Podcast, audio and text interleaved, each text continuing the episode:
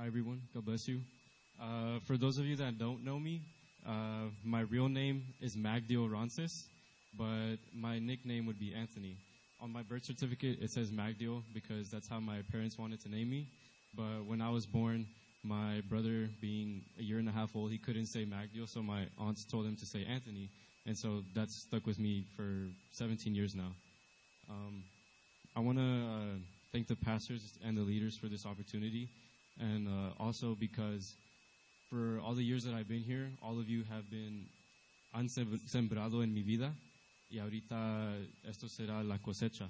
Um, everyone has prepared me for this moment uh, in your example, uh, in your examples, in your teachings, and uh, preaching. So thank you. Um, so I'm in a very happy moment in my life right now because I just graduated from high school, and um, it's been a long journey. Uh, I think it's 13 years of school from kinder to 12th grade, and um, throughout these 12 years, uh, I've really seen like God's work in my life and how um, I've been able to make it to this point, and I can say that I'm still faithful to God and that I'm healthy right now.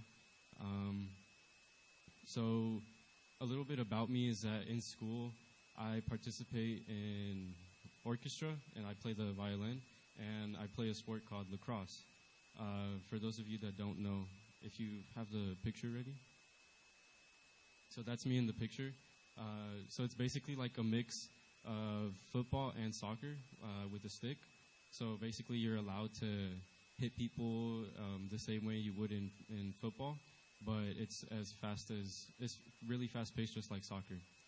Um, so these are two extracurricular activities that I do uh, that I've taken a part of in school.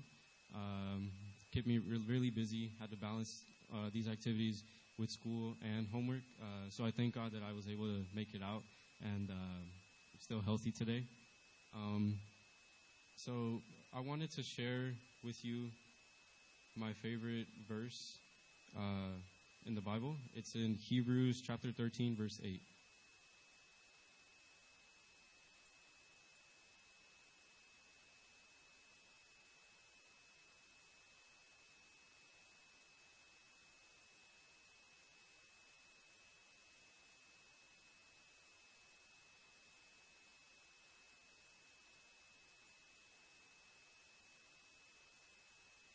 Okay. And actually, we're going to start from verse 5 of chapter 13. So the word says, Keep your lives free from the love of money and be content with what you have, because God has said, Never will I leave you, never will I forsake you. So we say with confidence, The Lord is my helper, I will not be afraid. What can mere mortals do to me? Remember your leaders who spoke to the who spoke the word of God to you. Consider the outcome of their way of life and imitate their faith. Jesus Christ is the same yesterday, today, and forever. So that ver- verse 8 is uh, my favorite verse because it, sh- it shows me that the same God that was um, from the beginning of time, uh, back in the Old Testament, and even today, He's the same. Like He's never going to change. He still loves us, and He's. It says in His Word, "Never will I leave you, and never will I forsake you." So this showed in my life in the year 2017. Uh, I was going through uh, a rough state in my life. Um, I guess I can say that I was, for six months from July to December, I was in a small state of depression. And that's because when I was going through school, I had like this big ego. I had always been the top performer in my classes. I had always been great at sports, and I had always been one of the best musicians in the orchestra. And then when I went into 11th grade in 2017, I it didn't turn out to be that way. Uh, I had moved up to a higher level orchestra group, and I was playing alongside a bunch of these other players that were uh, very well talented.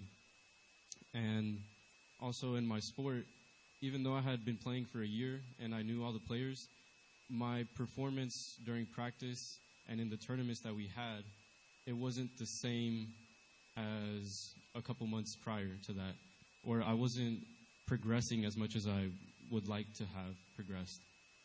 And I fell into a trap where I kept comparing myself to other people. And I just want to say if you're ever going in a situation in life, never compare yourself to anyone else because you're only going to set yourself up for failure. And it works for both ways of the spectrum. If you're super egotistical and you're cocky, you're going to fall because pride comes before the fall. If you think you're better than everyone else, then you're just you're going to you're going to fall. And it also works the other extreme end of the spectrum where you always say to yourself, you're never good enough. You're not as good as the person next to you, and they're always going to be better than you. So comparing yourself to other people is the trap that I felt that I fell into, and for six months I would go to school, and I would notice that, or I would keep telling myself that everyone is better than me, and that I'm never going to get any better. And my problem was that I was in this uh, not so extreme case of depression, but I had really low self esteem. And my friends would tell me I always look down. I look down all the time. That I look very serious. That I don't want to talk as much. And sometimes my family members would tell me this too. And my problem was that I t- I didn't turn to anyone for help. And the first thing that I should have done was turn to God. Because no matter what, He's always going to be there to listen. And that's what this verse says. Um, Jesus Christ is the same yesterday, today, and forever. So if God helped me five years ago, He can help me today. If He helped me yesterday, He can help me tomorrow. And that was my mistake that I. Well, growing up, I never really expressed my emotions. I didn't I didn't have someone that I felt that I was comfortable to talk to about my feelings or what I was going through growing up. Um, yeah, I, I, just didn't feel comfortable. Well, even today, I'm not very expressive. Uh, it's something that I'm still working on, or that I'm working with God on. Um, and that's been uh, one of my biggest challenges uh, these past 17 years of my life. And so for these six months, I would I still came to church and I would listen to the preachings and I would worship, but I even though I would take in the messages on Fridays, when, on Wednesdays, Fridays, and Sundays, I would go back to school on Monday, and since I was so since I had so much self, low self esteem and that I felt that I wasn't going to do any better, the negativity outweighed all the positive that I was receiving. And so that happened um, until December of 2017. And in December, I had decided, oh, I had a month left until the first semester of school ended. And I decided, I don't want to be like this anymore. I want to finish out the semester strong, back to how I used to, back to how I used to perform in all areas um, in school. And I don't want to, I, I don't want these past six months to define who I'm going to be in the future. So I decided that I wasn't gonna, I wasn't going to let what others think of me affect me as much, because uh, that's also something that um, I've dealt with for my entire life. Is that I always think too much of what others uh, think of me. Um, so I decided I wasn't gonna worry about it anymore. I wasn't gonna care what other people thought of me. I was just gonna uh, focus on what I had to do to keep progressing and um, just leave it in the past. But the problem with that is that I, I castigated it or I um, removed it from my life, but I didn't replace it with anything. What I was supposed to do was replace that all that negativity with the Word of God. Because if I like this analogy, um, I saw a video on Instagram where there's a man that has two glasses of water. One of them is uh, clear water, and the other water is dirty. So you have all this negativity, and that's in this cup on the right, or my right, and you take the cup from the left that's clear, you pour it into the cup, and all of a sudden the black goes away and it becomes clear. and you filled it up with something good. If you just dump out the black water into the sink, it's empty. So something can easily replace that. And that's what happened with me. So in, in December, I decided that I was going to get rid of it, but I didn't replace it with anything good. So over the course of a year, I think, until October of 2018, last year, um, it didn't, it wasn't present as much in my life, but there were some times where it would come back uh, for like two days, but then it would go away. So then, I think when I began to feel liberated was in October of 2018 when we had our youth anniversary here. Um, I remember Stephanie came and she uh, started praying for us. And I remember I was standing over here and she came like this close to me.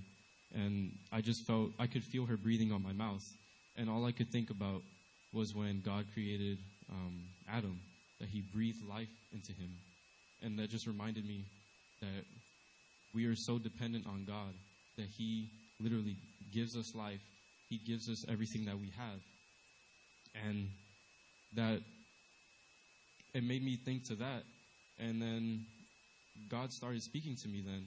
And he said, I know that you've been struggling with this for a really long time and that you've tried to do it by yourself. And he's told me, I have always been with you. When you're alone on the bus, I was there. And that right there struck me because that's something that's like personal to me. I always uh, wake up to school and I always go take the bus to school.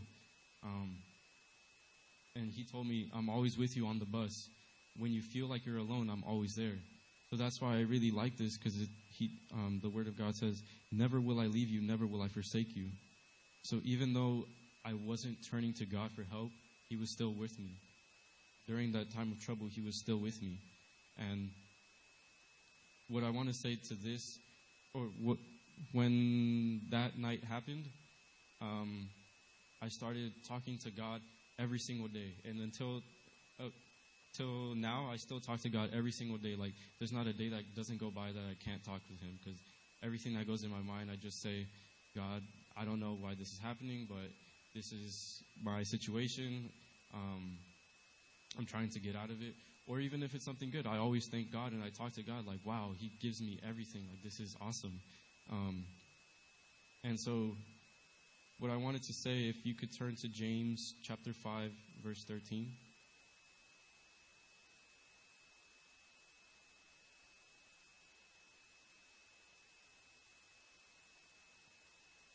And it says, Is anyone among you in trouble? Let them pray. Is anyone happy? Let them sing songs of praise. Is anyone among you sick? Let them call the elders of the church to pray over them and anoint them with, the, with oil in the name of the Lord. And the prayer offered in faith will make the sick person well. The Lord will raise them up. If they have sinned, they will be forgiven. And this is the verse that I wanted to highlight. Therefore, confess your sins to each other and pray for each other so that you may be healed. The prayer of a righteous person is powerful and effective.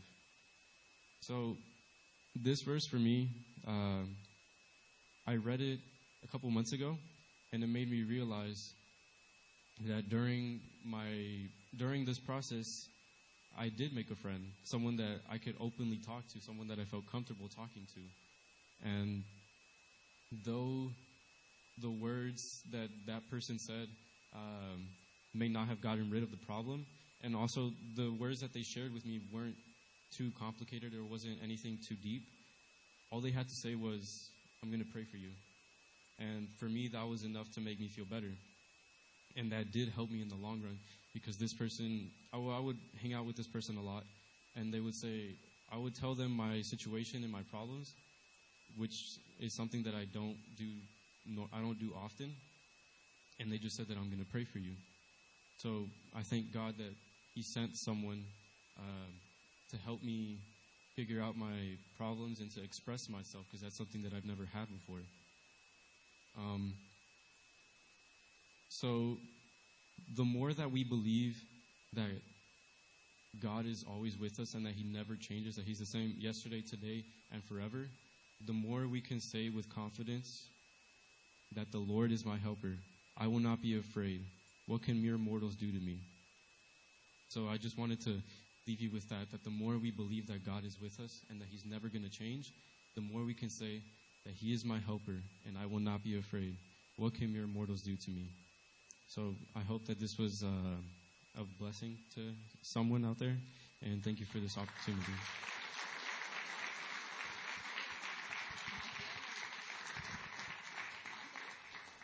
Wow. Jesus is the same yesterday, today, and forever. That's amazing. Um, thank you for the testimony, Anthony. Um, I feel like as a Latino community, sometimes we don't express how we feel or we don't open up, but you opened up to us and you let us see that, you know, everybody does go through a struggle. And I, I could sit there personally and say that God spoke to me today. So thank you. Thank you for sharing that. So we have one more uh, testimony, and we're going to ask Brother Steve to come up and share his testimony tonight.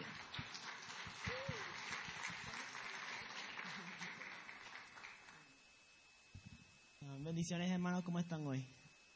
¿Bien? Qué bueno, qué bueno. Bueno, quería antes de empezar a hablar de, mi- de lo que pasó hoy. So, hoy tuve mi orientación para Cal State Long Beach, so pude coger mis clases con la gracia del Señor y fue una experiencia maravillosa. La única cosa fue que cuando me tiraron la foto para el ID, ah, no me avisaron en tiempo. So, a respuesta, Jesse, can you put the picture up? Um, así salió la foto. yeah, so, yeah. no pude hacer nada sobre eso. Le quise cambiar la foto, pero no me cambiaron, no me cambiaron la foto. So. A, lo, a lo de menos voy a poder empezar conversaciones con personas de alguna manera, ¿sabes? Bueno, vamos a hablar en serio ahora. So, voy a empezar con mi testimonio. La primera cosa que yo quiero hablar es, voy a ir en inglés ahora. The first thing I want to talk about are the dangers of human reasoning and doubt. So one of the things that I had a major issue with, especially going to a science and math school, is figuring out what my beliefs are. So during um, Big History, you know, during Big History, um, what Big History, let me introduce you to the course first. What Big History teaches you about is everything about like how the universe, the universe origin, or the, or the origin of the universe according to scientific principles. Um, it excludes anything that has to do with um, religion or anything like that, any of those types of beliefs. And when I started the class, I was very set in my beliefs. I was like, no, I know that that God created the universe, and I know this is this, and I was very obstinate in my beliefs. But as time progressed, you know, as water trickles the the rock, and influence started hitting my heart, I, I started changing my views. And I'm I'm not gonna lie, by the end of probably just the first semester, I was already doubting my beliefs in Jesus Christ. So that was a very dangerous situation. So I guess the question I want to answer was was it science versus God or was it theory versus God? Um, in all, from my learnings in in the Sato Academy of Math and Science, what I learned was that all that they're giving you is a theory. It's just a model of what they think is how we came to be. Similar to what Christianity is. It provides a model to how we believe we came to be. God created us. And in my personal belief, you know, before I, I go there, I want to thank my mom personally um, and my dad, of course, because when I was going through these struggles, um, I was very, very rude with them and very obstinado.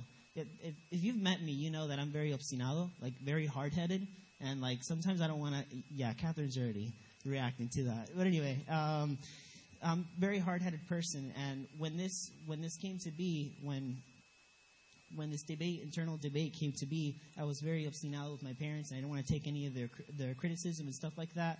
And one of the things that they told me about was, you know, are you using human reasoning? Is that something that you're using?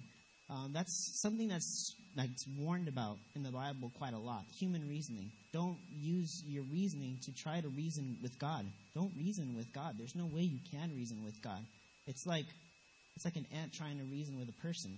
It's like it doesn't work out. So what I ended up what I ended up uh, breaking that down to was it was a theory versus God. There's two theories. There's the theory of Christianity. There's a theory that we were all created, that we were all created for a purpose. And it's a theory because we believe it by faith. You know, there is no absolute. It's not that we we know that to be true because we believe it. You know, we feel it, we believe it, and I thank God now that I can actually feel that now. Um, but just as just as well, uh, the theory of evolution and all that is also just a theory. They also have to believe it by faith. Regardless, you're going to have to use a degree of faith to believe in a theory. And I just chose to believe the theory in which, you know, there's a creator that actually cares for me and that is taking care of me and is loving me. So that's it for that topic. Um, the second topic I want to talk about is coping with loneliness. So going to a, a very small school, uh, is just like I think 400 people, and you wouldn't really expect this to be lonely since we're always together. Uh, yeah, I was always together with some a group of people. The Bears can testify to that. Um, but some of the things I was dealing with was loneliness. Oddly enough, um, you know, sometimes I didn't feel like I fit into a group, and you know, I called myself a drifter because usually what I ended up doing was going from one group to another group to another group on different days and stuff like that. So it's really weird. Um, but I never really established that relationship with anyone, and I started getting very lonely and very depressed, much like uh, my brother Anthony. But with a con la gracia del Señor, I found out that I don't have to be that way. You know, I have brothers and sisters here at church, and even even in my stubbornness, I wasn't able to see that there were people at school that were able to support me, like Paris here. You know, she came here tonight out of her way to support me in my speech tonight. You know, more evidence that there are people out there. It's just you have to open your eyes and actually see these people. Don't be blinded by uh, your your incorrect beliefs. Um, rejecting bad influences is also another one. So that also hinge, hinges with the the theories that I was talking about, um, you want to reject any bad influence immediately. So it be a friend, you know, in the bathroom asking you, "Hey, do you want to take a, a vape? You know, do you want to take a hit like that?" Or you know, it be a friend asking you if you want to drink something. It, it's it's hard because you're like, no one's gonna catch me if I do it. But it's you need to reject that influence from your friends. And even people that aren't friends can act as influences to you. I remember I had, I'm not going to say names, but there was this teacher in school, um, our AP literature teacher, and every time, constantly, she was trying to influence me with her ideas. And she tried influencing the class with her ideas constantly.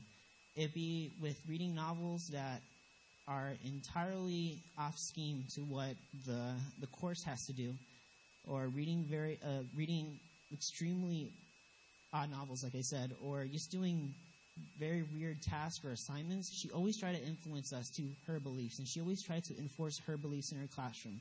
The way, excuse me, the way she said it was that this is my classroom, I can say what I want, and you guys are going to listen to it, and you guys have to accept my beliefs.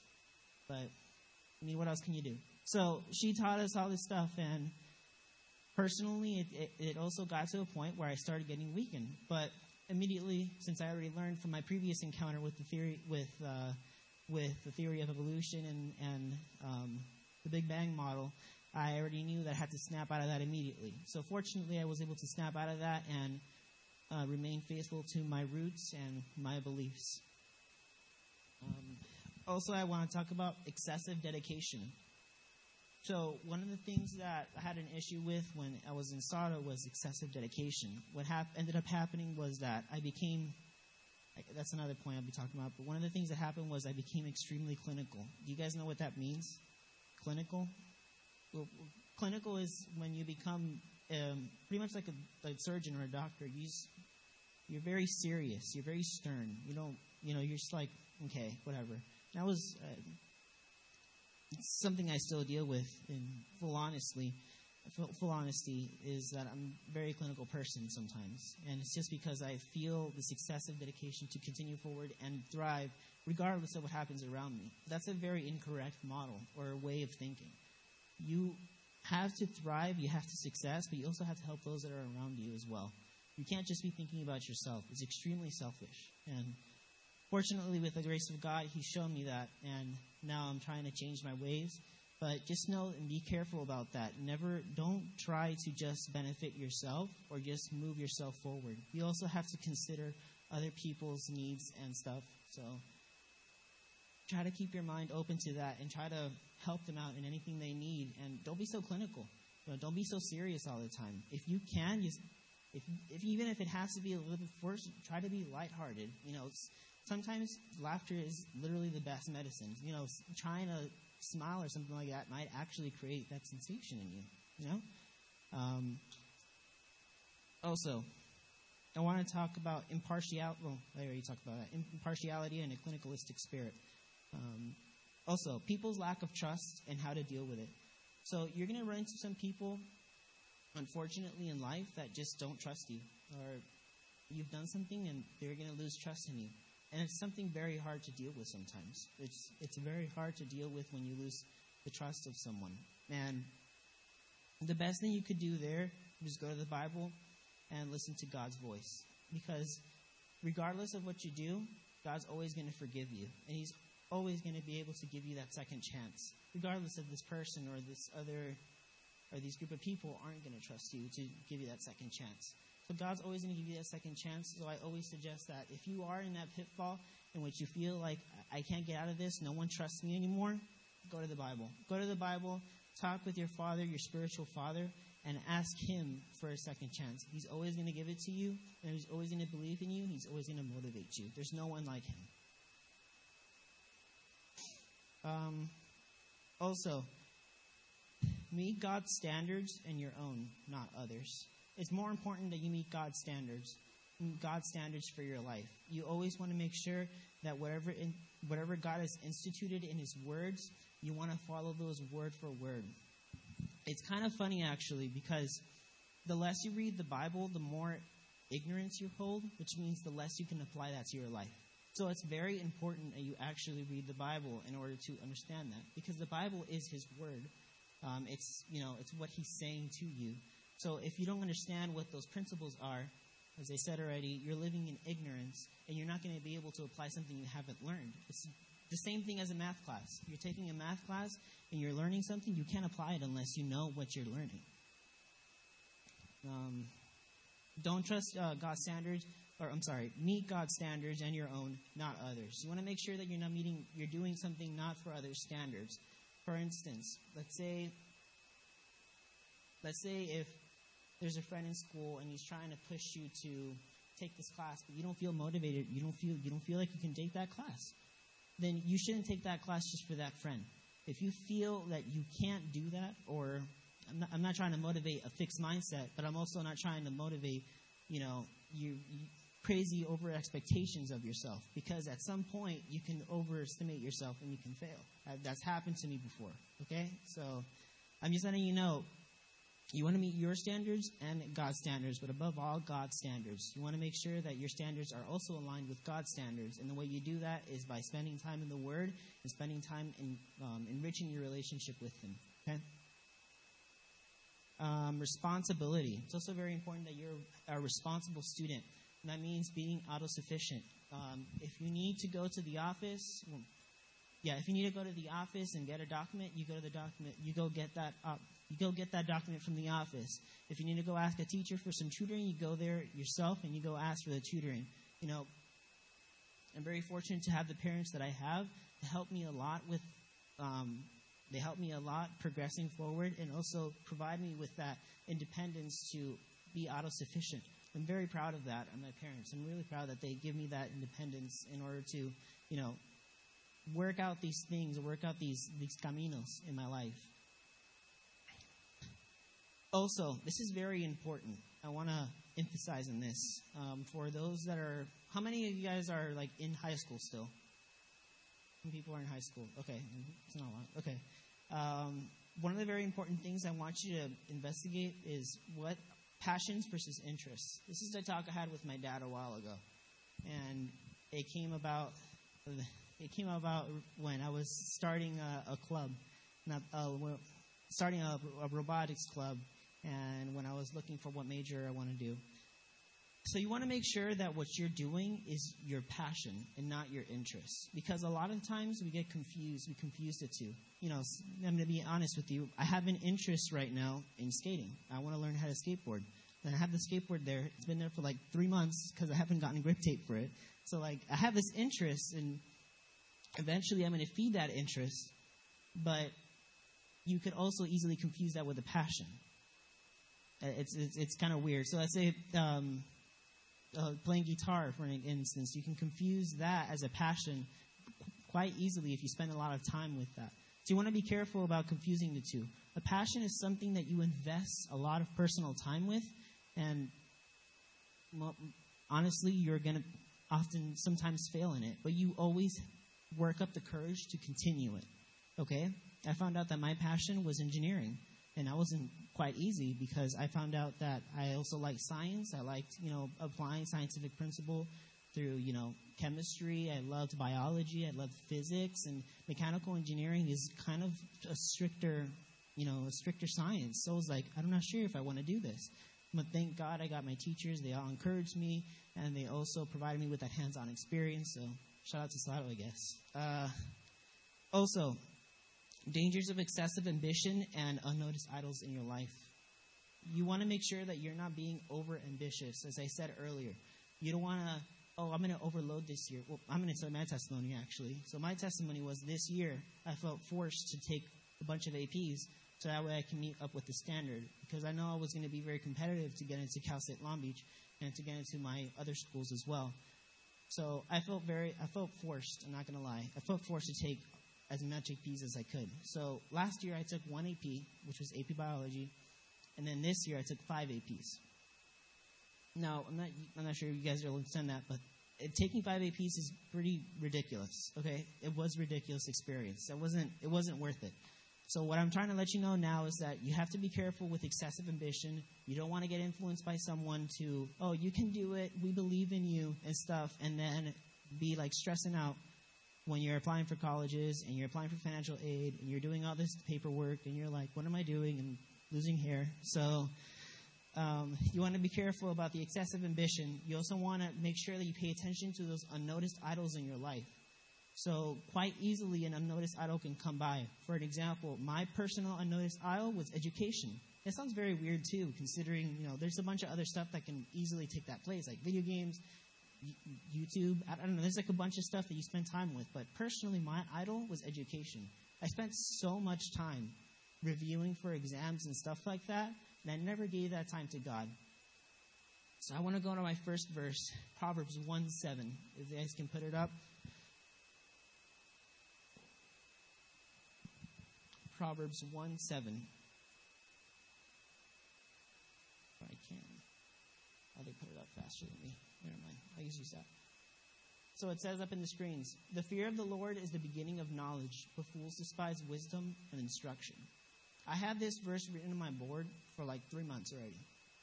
I've, fortunately, I've been able to memorize it because I have a very bad memory, for those that know me. So I had to keep this verse up there for a very long time and just like continually look at it. Fortunately, I was able to memorize it. But uh, this verse is very important. The fear of the Lord is the beginning of knowledge. So in order to obtain knowledge, in order to obtain conocimiento, what you have to do is you have to have fear of the Lord. But what exactly is fear of the Lord? It's respect. It's spending time with Him and actually trying to enforce that relationship that you have with Him. Fear of the Lord is indeed having some degree of fear. You have to fear the Lord because He's all powerful. But it's not just fear, it also entitles having respect for Him. He's your Father. You also have to have that relationship with Him. It's that motivation to continue that relationship with Him. But fools despise wisdom and instruction. So if you're a fool, you're going to despise wisdom and instruction. That means reprimand, rep, being reprimanded. Sometimes your parents are going to reprimand you. They're going to be like, we don't think that was okay. Or sometimes your friends are going to reprimand you. They're going to be like, you don't think that's okay. And you're going to be like, what do you have to say? I mean, you did the same mistake a couple years ago. What I'm trying to say is you want to avoid you want to avoid falling into this trap in which you despise wisdom and instruction from other people and the experience of other people. Okay? Uh, be driven to your goal and dedicated to your success. You know, it's quite simple, quite straightforward. If you have a goal, if you have something you want to do, set your short term goals and your long term goals and make sure that you meet those goals. And if you can't meet those goals, then set shorter goals so that way you can attain your overall goal, your overall goal, okay? Ignoring people's um, ignorant comments or ignoramus comments. So that's something really important. Um, occasionally, when you're in school, someone's going to say a comment, and they're going to be like, um, I've, I've never run into like a, a racial comment, fortunately, because I'd probably get really mad. but uh, I've, what I've run into are like comments like, "Oh, that was like super easy," or like you know, like those. I'm pretty sure someone's encountered it. Say, say amen if you have. There's like this really smart aleck person, and they're like they're always trying to outsmart you or something like that. Yes, amen. Okay, okay, all right. So like those people really irritate me, but uh, you want to make sure that you ignore those and you don't hold on to them in your heart because if you hold on to them, those are going to grow root in your heart and you're going to grow anger and hate towards this person. The Bible says um, that hate is basically equivalent to murder, right? So you don't want to do that. You want to avoid having hate to someone or animosity towards another person, okay? Be the light in the darkness. So oftentimes what we do is we compromise parts of ourselves. You know, it be, you know what, I want to compromise when you say we're with we're with a group of friends and you want to compromise. Okay, I don't want to seem so like excessively religioso, so I'm gonna compromise this part, and I'm just gonna like take this little piece of armor off, and I'll be okay. That's not okay because anytime el dardo del enemigo te puede atacar. You know, you can take off for a quick second. You're like, oh, I'm going to take off my helmet, and then the dardo del enemigo is going to hit you right in the eye. So you have to make sure that you don't take off a piece of armor when you're around your friends. You always want to keep your ground, and you always want to be the positive example, regardless of what happens. That's very important. It's very important. It's, it's quite essential. Um, smile and be positive. Um, that almost sounds like something on a cereal box, but smile and be positive no matter what. Um, you know, try to be positive regardless of what situation you're going to. Sometimes you're going to go through these struggles that are pretty insane, like the one I mentioned with uh, doubting my faith, like just a couple years ago, or you know, or struggles in which you don't think you're enough. Um, yeah. Um, be as cunning as a snake, yet as meek as a sheep. It's also very important as well. You want to make sure that when your teachers throw some absurd idea at your way um, and they're trying to force it down your throat, that you can be as meek as a sheep, yet as cunning as a snake in order to revert that and use it as an opportunity to try to spread the word of God to the class. Fortunately, I've been able to do that a couple of times. The teacher not being so happy, but I've been able to do that a couple of times, and you know, thank God that He's given that, that opportunity to me. But try to make sure that you use any other, any little opportunity that's thrown against you.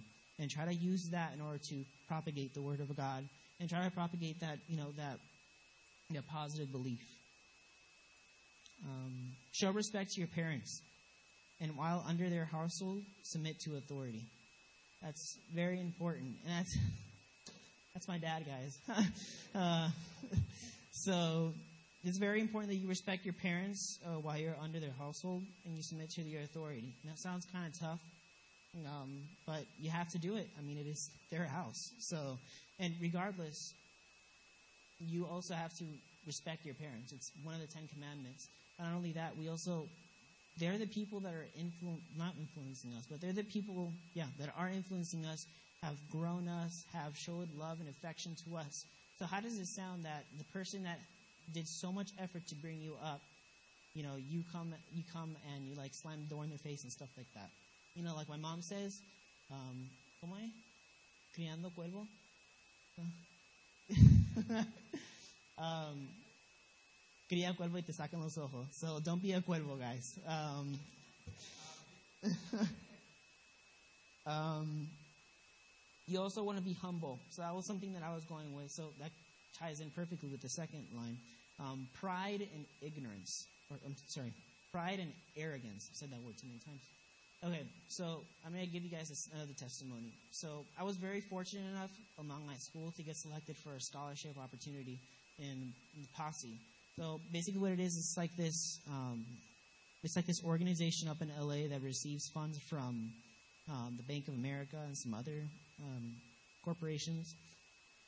And basically, they offer, they tell all the schools in the LA County to select four students from your entire, you know, your entire student base, and to send them up there so they can get interviewed and they can, you know, proceed to the next process in the interview process and possibly get a full ride scholarship in a college in a private university. So I was like, wow, okay, I'll take this. So I remember when I got selected, it was three of us. We actually got selected three because we're a really small school. Uh, three of us got selected, and I was selected, and so I was really blessed. I was really happy and stuff. But inmediatamente, I don't lie, brothers, inmediatamente, the pride started building up. And you don't feel it. At first, you're like, I'm so humble. And you're like, you're like thinking about it, you're like, I'm not saying it to anyone. I'm so humble, guys. But like, then that's totally not the case. It, it, immediately, right after, like a few seconds afterward, your pride starts building up, and you're like, oof. And it's like, I know what what I know. was the worst experience was when I got there. My dad could testify to this because when I got out, I was pretty irritated. Um, when I got in there, we had to do this group activity with Legos. I got mad out of Legos, but uh, we had to do this activity in which we had to build something out of Legos, and then someone from the group, from our group, so we had like five people, someone from the group had to go, and they had to see what the structure was, and they had to come back and communicate with us and try to build the structure. That's how it worked. It was really weird. But it was to test your communication skills and your leadership skills. But me being extremely prideful, I was like, no, that's not how it goes. And I started taking it apart, and I was like, no, it goes like this. So it turned out at the end of the activity that the reason why we couldn't get it right was because they put the wrong Lego bricks, and they just wanted to see how we reacted, which is actually kind of smart, because that'd be a good youth activity. But anyway, um, um, what happened was when I got out, I was like, oh no, that uh, they didn't listen to me and stuff, and I was really mad. And then my dad was like, could it be because you're dealing with arrogance, pride? That turned out to be the case. And for the longest time, this was leeching off of my heart, was leeching off of me, this pride and arrogance undetected, and was being was one of the main reasons for my clinicalistic spirit, for my very serious and somber and very unpersonal being. So be careful. Be careful with pride and arrogance. You want to make sure you identify them and avoid them and take them out of your life as soon as possible. And it's going to take time. It's going to be pretty hard because it seems that any good opportunity that happens to you, you feel like automatically you're going to get that spirit. So it's really hard. You always want to pray to God whenever you get a good opportunity. You want to submit to Him. Be like, Lord, this is because of you. This is because of you. This is why it's happening. You want to be humble as much as, as much as you can be humble. Just be humble. You know, like for instance, today I was fortunate enough, and I don't even know, but fortunately, I was able to skip all of my. Uh, I was able to skip pre-algebra, uh, trigonometry classes, and my Calc 1 classes, so I'll be taking Calc 2. And I'm kind of nervous about it, but that means that I might actually be in college less time. So I was praying to God about it, and I'm very happy, of course. It, it all depends on my AP scores, you could change, but um, I was very happy about it, but immediately, right after, I felt that start going again. I started, I started, I started feeling the pride, and I was like, mm So I started praying. I started praying to the Lord immediately, and I was like, Lord, this is because of you. This isn't because of me. And I started submitting to Him. You know, I started submitting that spirit, that malignant spirit, into Him. Fortunately enough, it left, and of course, like I said, all of anything that I have, and you know what? I should have started this way. The reason why I'm up here isn't these these points that are up here. I'm not here to mention, oh, look at how great I am. The point of this is to show how God has been able to push me forward in the right track throughout these many years. You know, I've had so many encounters in which I could have, it could have easily gone wrong, but fortunately enough, this is this is all because of God. All of my successes are because of God and each and every one of your support um, as well. So I really want to thank you guys for everything you've done. And I actually want to give a special thanks to Anthony because for the longest time, Anthony was serving as the prime example for me. Um, you know, I always looked at Anthony and I saw how he was involved in so many things, and in my ignorance as well, I never sought to ask or see what, what he was going through. But I always looked at Anthony and I saw that he was going forward and stuff, and you know, I thought he was an exemplary person. So I just want to give you a shout out, Anthony, because, you know, despite me never asking you what you went through, and I should have. I'm really sorry about that. Um, you were a very exemplary person to my life, and I want to appreciate you for your exemplary example, your amazing example. So, yeah. Okay, next point. We're almost done. I only have like four more other points. Okay. I'm sorry, guys. Okay. Um, another point. It's kind of funny because now that I'm mentioning it, I'm pretty sure my parents are like, just like remembering these things, and they're like, "Oh, I remember that phase," and they're just like, "Yeah." But anyway, the next point is avarice and corruptibility of money. So I'm going to give you guys a, nasty testimony. So I remember, sorry laughing. I remember that I got fifty dollars in order to buy a sweater for Sato. And there's like these really, it's kind of weird because it's like these really small incidents that actually help you determine how like kind of messed up you really are and you, how much you actually have to depend on God. So they gave me fifty dollars so I could buy a sweater, um, the graduating sweater for the school. And I was like, okay, I'll buy it. But then I really wanted to buy a tuxedo so I can go to prom with Catherine. Um, so I spent the money on the on the tuxedo, and I never told my parents. I told my parents that I had ordered it, and the idea was that I was somehow going to make fifty dollars all of a sudden. So I don't know that I don't know how that really went through my mind. I, I don't know. I'm thinking about it now. It's really stupid. But anyway, um, so I thought I was just going to take fifty dollars and these were going to magically appear, and I thought I was going to solve my problem. But unfortunately, that was not the case. And I had to confront my parents and be like, I don't even remember. I probably didn't even confront them. They probably discovered it. yeah, yeah. I don't know. But um, they found out what was happening, and they taught me a lesson about avarice and the corruptibility of money. Quite easily, $50 can manipulate a person. Very easy. Anything can manipulate a person quite easily. Um, it's, it's, very, it's very dangerous, very dangerous. So you want to make sure that you're not being manipulated by something as insignificant as a green piece of paper. You know, it's, yeah, just don't be manipulated by a piece of green paper. The devil can work through so many avenues, and you just have to keep your eyes open and always be faithful to the word. Also, um, I think I already talked about it, coping with loneliness. I also want to talk about isolationism. You know, sometimes you're going to feel like you're isolated in a situation, or you're going to feel like you're isolated in general. It'd be at school, or sometimes it'd be at church. And you just have to remember that you're not isolated. You're not alone. You always have God with you. You know, if you accepted God into your life, He's always there with you. He's always there, you know, trying to, He's just always there. You know, you can always talk to Him, and He's always going to talk to you back. He's just, it's such a blessing sometimes. It's just, I don't know what I'd do without God. Um, but yeah, be careful about isolationism. Um, counseling friends in accordance to God. So I did that quite a lot um, throughout my high school career. Um, especially, unfortunately, she wasn't able to make it, but I, I tried a lot to help a friend called Dora and stuff, and I always try to motivate her, and she always had relationship issues and stuff like that, and I constantly try to motivate her, but it's not. I gotta be honest with you. Wednesdays really helped. Um, going to Wednesdays push services because often what happened was that when I went to a push service, whatever they talked about, I took notes, and then right afterwards, Dora asked me a question related to the same topic. So it was kind of convenient, so I thank God because of that. But um, you also have to make sure that you spend time in the Word again, harping back on this. You want to spend time on the Word as well because you can't give advice where there isn't any. You know, if you if you're like if you see a person um, walking down the street towards a towards a, a movie like traffic and you see like a car speeding up towards that person you can't help them if you're blind. It's like you know it's just, you just can't help them. So you need to make sure you open up your spiritual eyes and you see when someone's being guided towards danger by the devil. You always want to make sure that you keep an eye for that and even if you're going out your comfort zone you want to make sure that you grab them you know in the neck if you have to and be like hey you're in danger. Don't go that way. Um, again, that's going against the clinicalistic spirit. You want to make sure that you help others and not just yourself. Don't be selfish. Um, plan wisely. So now I'm actually deviating away from like those things, and I want to actually talk to those that are still in high school. I want to make sure that you guys plan wisely this upcoming senior year um, as well. And I also want you to plan wisely um, your junior year and so on.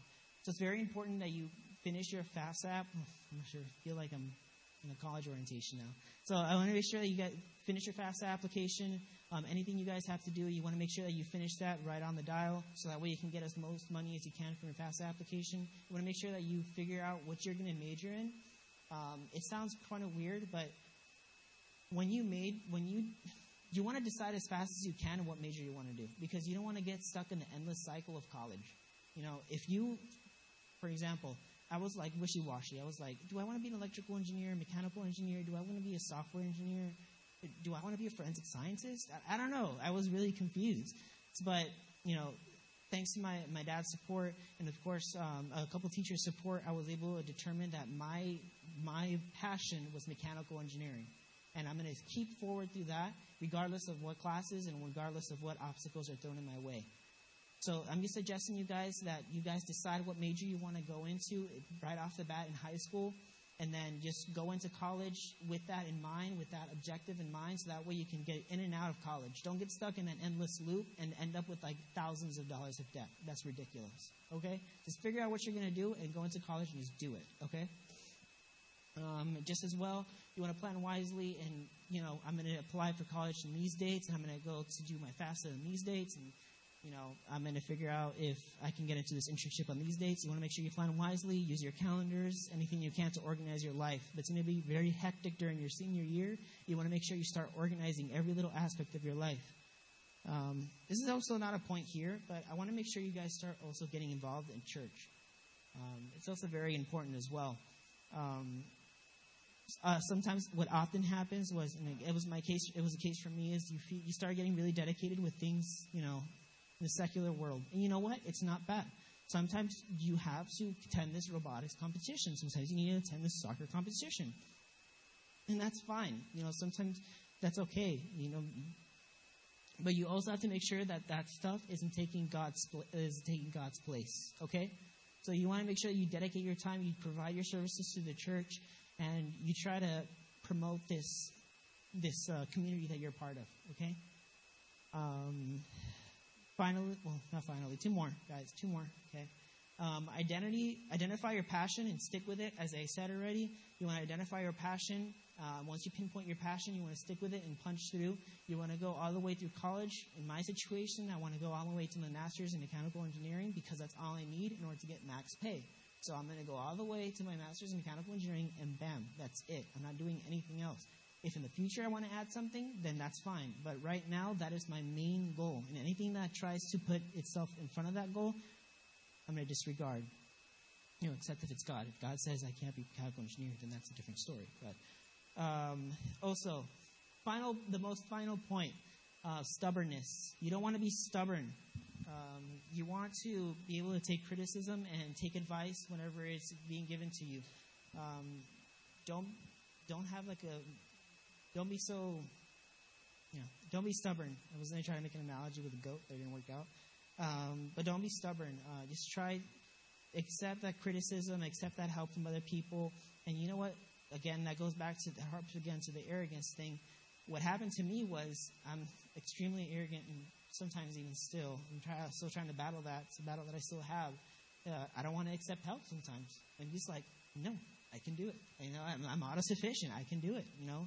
And I guess that's a problem with our generation is this, you know, we feel like we can do everything because, you know, we have technology and stuff. So just don't be stubborn and accept help from those that already have experience in what you're trying to get into. For instance, I asked a lot of help today in Cap for Cap. Uh, I asked Catherine for a lot of help today in applying for my classes. So thank God for Catherine. So now I'm going to close. Uh, I want to visit two verses. Oh. Sorry about that. I want to visit two verses. First is Romans 12:11 this harps again on the uh, on the point on your words to the Lord. Never be lacking in zeal, but keep your spiritual fervor serving the Lord. Very essential that you do this. Always keep this in mind. Regardless of what you're doing, regardless if you're a mechanical engineer, regardless if you're going as an art major, as a media producer, or anything, your main priority is to promote the eh, la palabra del Señor and to promote God's word and um, the belief in Jesus Christ. You know, try to promote that that sacrifice that Jesus made for us, and try to promote that to everyone. That's what your main goal is. Your main goal isn't to be a mechanical engineer or to do something like that. Your main goal, the reason why God put you here, is so that you can share the word with other people, and that way you can bring them to the light and take them out of the darkness. Like I said, you want to be the light in the darkness. You want to take those people out of there and be like, you know what, someone loves you regardless of what you think, someone loves you and they love you a lot. They sent your, they sent, he sent his son to die on the cross for you. That's how much he loved you. That's, that's pretty insane, you know. And even in that, Jesus, who had a throne up there in heaven, came down, humbled himself down to just a man. So it's just, it's a lot of humility there. Um, but just make sure that you never lacking your spiritual fervor. Always serve the, at church as much as you can, and volunteer as much as you can as well. And uh, believe that's it. Oh, one more thing. Um, sorry, I'm, I'm, keeping you guys for a long time. But one of the very last things that I want to mention is who are my prime examples. Um, they were Bible figures. Um, for me, it was Ezekiel and Daniel. Now, the reason why I say Ezekiel was because, Pastor, si me puede ayudar aquí. Um, Ezekiel se acostó de su lado izquierdo por cuántos días? 390. Oh, Ezequiel, bueno, Ezekiel se acostó de su lado izquierdo por 390 días. He lay down on his left side for 390 days to symbolize the the 390 days or 390 years that Israel has sinned um, against God and has been infiel sin Dios. And then he went on his right side for 40 more days to represent Judah's sins or the years that Judah was being a sinner. Now, it's not the particular imagery that I'm looking for. It's not that I'm looking for. What I'm looking for is a dedication. Note how dedicated he was in order to promote his message, the message that God had brought to him. He was willing to lie down on his side for 390 days. And then on top of that, he ate food that was heated with cow poop. Well, God originally asked him to eat it with human poop. You know, that was really weird, but then he was like, you know what, God, can we arrange this differently? And he was like, okay, that's fine, you can use cow poop. But I mean, like, that's not the point. The point is that he was dedicated to try to push forward this, this, this belief, this community that we have here. And you know what? Some of us, I'm going to be honest, some of us just are going to listen to this and it's going to come out through another ear. I know that right now. So what I'm saying right now, I hope it sticks in. Oh. Okay. You want to make sure it sticks in. You want to make sure that you promote your community. You know what? This church is a blessing because we have in this church what I've never had before. It's a family. You know, I was over there in Puerto Rico for the long, well, for like two years, and I've never felt familiarity with those people. With these people over here, the youth, we play cards. They talk. You know, we talk. Sometimes they want to take me out and hang out, or sometimes there's a brother that's always out to help me out or teach me something new. That's something that's here exclusively, and I don't want to see that go away. And especially what I don't want to see go away is Jesus' love for us in this church. He loves us so much that he gave us a family so we can all congregate with each other. And I want to see that go away. So what I'm urging you to do right now is if you don't have anything to do, if you're not doing anything in this church, go and do something at this church. And if you come, then if you're not part of this church for some reason and you go to another church and you're part of another church, then go volunteer in that church. But try to promote the, the word of Jesus Christ. Don't be sitting idle. You know, um, finally, the other example I want to mention was Daniel. Um, now, Daniel was an example, was an example, much of an example to me because what Daniel did was, despite despite all the influences he received, he still remained faithful in what he believed. And I thought that was that's a prime example of what we should do. And he was young also. He was really young when he got taken to Babylon. So you want to make sure that regardless of what influences are being thrown at you, you're like, okay, thank you for sharing your beliefs. But you remain in your beliefs. You remain that, you know, you know that Jesus Christ is your Savior and that God created the earth. That's what you believe in, period. Okay? You know, that might come out wrong to some people out in the world that are like, oh no, you need, you need to be subjective. You need to, you know, be able to take in beliefs. No. This is what I believe in, period. Do I accept your beliefs? I I know they exist, but I don't accept them personally. You know, like, you get me? Like, you don't take them into your heart and you make them your own. You accept that they exist, but you don't make them your own. Okay? So I guess after a long spiel, that finally concludes what I had to say. Um, that was that was not 15 minutes, so I'm really sorry about that, guys. Um, but I just want to leave you with that. You want to make sure that you um, serve in your church, in your local church, and also that you're serving the will, the will of God, and that you fulfill your purpose here, which is to spread the word of God. Okay. Um, thank you guys for being patient with me, and that concludes it.